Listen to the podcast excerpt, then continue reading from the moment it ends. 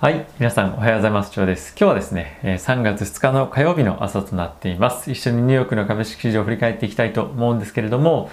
えー、今日のですね、大幅な株式市場の上昇は昨年の6月以来の、えー、上昇となっています。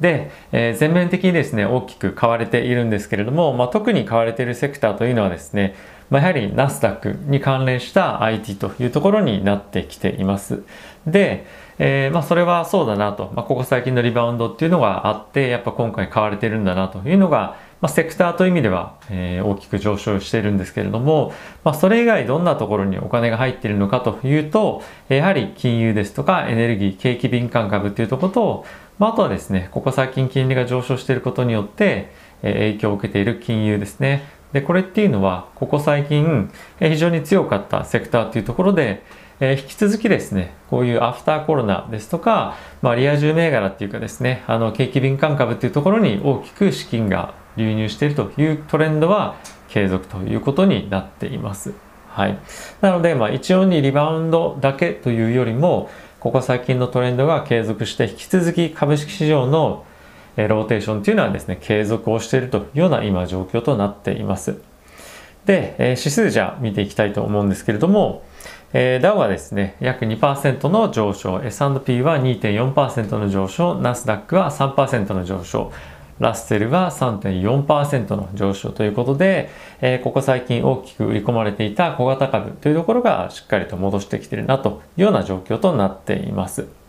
で、気になる金利なんですけれども、えー、先週ですね、大きく金利が跳ねた、バツンと上がった理由としては、えー、アメリカの7年債のえオークションがですね、非常に、まあ、弱かった。これどういうことかっていうと、まあ、政府がですね、定期的に債券の発行っていうのを行うんですけれども、まあ、それに対しての需要が非常に弱かった。もっともっと高い金利じゃないと、マーケットとしてはですね、7年債買えませんよというようなことで、7年債の金利非常に上がっていたんですけども、そこが大きく、え戻っていました。なので、まあ、一過性のものなのか、これがですね、またさらに下落を続けるのかどうかっていうのは、え注目していきたいなと思ってます。で、え長期の金利、10年、20年、30年というところは、若干ではあるんですけども、え上昇となっていて、ええー、まあ、今後のあの上昇トレンドっていうのは、引き続き継続なのかなと思ってます。ただし、まあ、思いっきり、え大きく上昇しているっていうよりも、まあ、じりっという上昇っていうのもあって、え先日、やっぱ急激な上昇っていうのも、あの、見られましたので、少しこういった、まあ、小幅な上昇っていうのの体制はでき、できているのかなというような状況です。あとはですね、まあ、安心感があったのか、まあ、VIX というところも、えー、大きく下がっていて、まあ、今日の水準としては23というような状況となっています。はい。で、えー、一緒にニュース見ていきたいと思うんですけれども、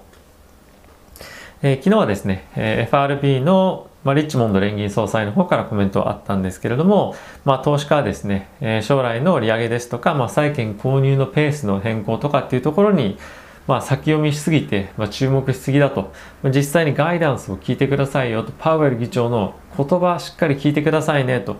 まだまだ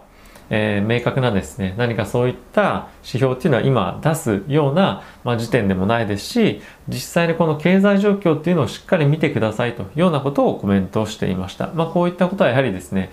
えー、FRB 議長のパウエルさんの言葉っていうのがしっかり市場に伝わっていないというようなこともあって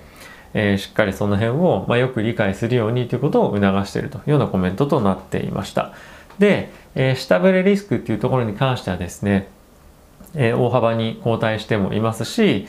まあ、あとはですね、物価上昇っていうのは、まあ、今非常にですね、貯蓄が積み上がっていたりですとか、まあ、あとはですね、今後、人々がまた活動活発化してくることによって、まあ、消費がですね、さらに、え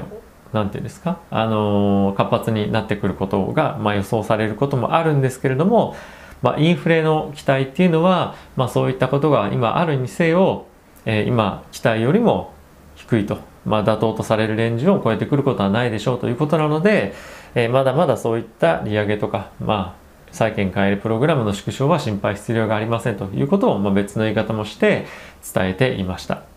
あとはですね、えー、追加景気刺激策なんですけれども、先日ですね、会員を追加して、今後、今度、えー、上院での審議というふうになります。で、えー、15ドルの最低賃金というところに関して、え修正案をですね上院の方で、えーまあ、作ってそれを下院に戻すというような今流れとなるように予想されていますなので、まあ、そのまま上院で通るっていうのはないので上院でそういった話が若干揉まれて、えー、下院に渡されてでその下院が、えー、さらにそのミニマムウェージ最低賃金15ドルっていうのを、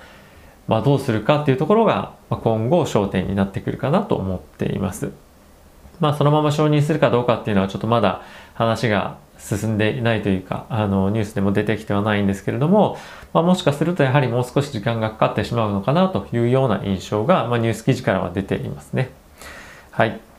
で次に、えー、ジョンソンジョンソンのワクチンなんですけども、まあ、ついに承認をされて、まあ、今日明日にでもワクチンの接種っていうのが始まりますよというようなことが、えー、ニュースとして出ていました。で、ジョンソンジョンソンもですね、南アフリカの変異株に対しての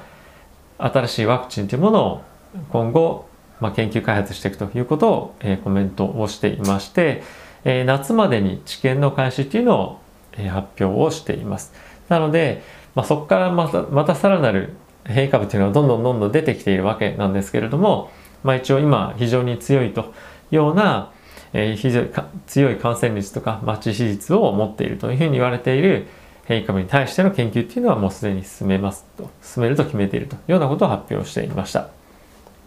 でアメリカなんですけれどもワクチンの接種最低1回の接種っていうのをした人っていうのは今約5000万人を超えましたと。でこれどれぐらいかっていうと全人口の15%というところを超えていく水準となっているそうです。でコロナの新規感染者っていうのは今ですね大体3万人というところまで落ちてきています。これはですね、昨年の9月の水準でどういったタイミングかっていうと、まあ、一旦感染がですね、拡大して収まってきて、まあ、そこ、そのボトムをつけたような、またそこからその後上がっていったんですけども、まあ、そういったその前の水準というところになっています。なので、まあ、下がってきてはいるんですけれども、まあ、ここから前回大きく上がっていったということもあって、まだまだ気を抜くようなタイミングじゃないよというようなことですね。で、ではあるんですけれども、ペンシルバニアの方ではですね、感染者の抑制っていうのが成功してきているということもあって、行動の制限というところに緩和が今後されていくというようなニュースも発表されていました。まあ、どういう内容かっていうと、州外からの人をですね、受け付けたりとか、まあ、あとはですね、屋内、屋外イベントをそれぞれ15%、20%っていうキャパシティで開催可能にしますよということを発表しています。で、えー、まあ WHO もですね、まあこういった動きに対して、えー、まだまだあの緩和っていうのはしないでくださいねということは、まあ、実際は発表はしています。で、えー、世界的に見るとですね、ワクチンを、まあ、いろんなところで接種はしているものの、えー、7週間ぶりにですね、新規感染者っていうのは世界的に見ると増加した週というふうになっています。なので、このワクチンをしていれば感染拡大っていうのはしないっていうわけじゃないんですよと、まあ、しっかりと、まあ、いろんな行動規制とかですね、そういったことを、えー、適切に行うことによってコロナの感染拡大を防げるんですよということで、まあ、早期のですね、こういう行動規制の解除というのは行わないようにということを WHO は発表をしています。で次のニュースなんですけども、アップルがですね、アメリカの270店舗、これ全店舗ですね、での営業を開始します。で、これはパンデミック以来の1年ぶりのえ営業開始ということで、まあ、今後のアップルの決算とかっていうところも期待されるんじゃないかなと思っています。で、ヨーロッパの方なんですけれども、えー、ECB の総裁の方からですね、ラガルド総裁なんですけれども、え借入コストのあの増加っていうところを防ぐためにですね、えこの借入コストの増加っていうのはその金利の増加っていうことですね。金利の増加っていうのを、え今後抑えるために、まあ、しっかりと行動していくというようなことをコメントしていました。やはりこういったところのコストが上がってくると、まあ、その影響としては、まあ、家計ですとか、まあ、あとは、え経済的にも非常に厳しい状況になるということもあって、まあ、こういったところはですねしっかりと対応していくというような発表をしていました。まあ、あとですね、金融情勢っていうのが、えー、引き締めの方に行くということはまあそうそうないので、そのあたりは心配しないでくださいねというようなコメントはしっかりと出していたというような状況ですね。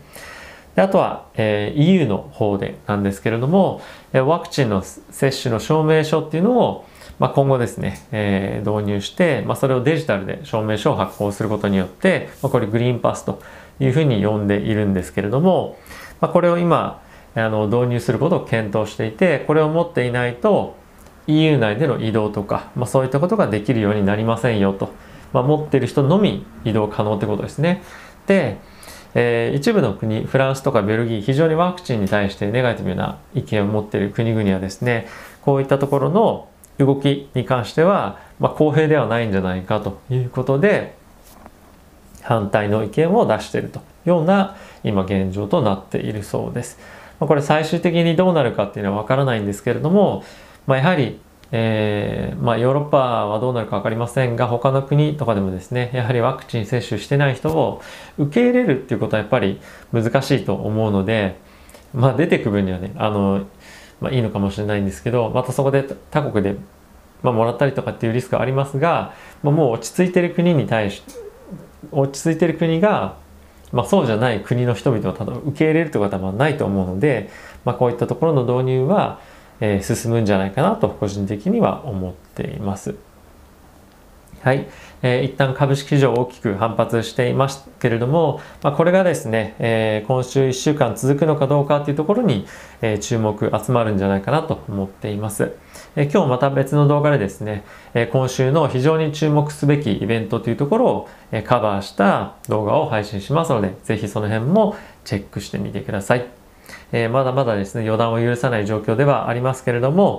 ま、株式市場も、あとはですね、コロナの感染者っていうところも日々チェックしながら相場に向き合っていきたいなと思います。では、えー、動画をご視聴ありがとうございました。今日も、えー、少し暖かいですね。徐々に暖かくなってきましたけれども、えー、桜も見えてきて非常になんとなくワクワクするような季節になってきました。え、皆さんも、え、まあ、まだまだ気を抜かずにですね、しっかりと暖かい格好をして、お仕事行ってきてください。では、今日も皆さん、いってらっしゃい。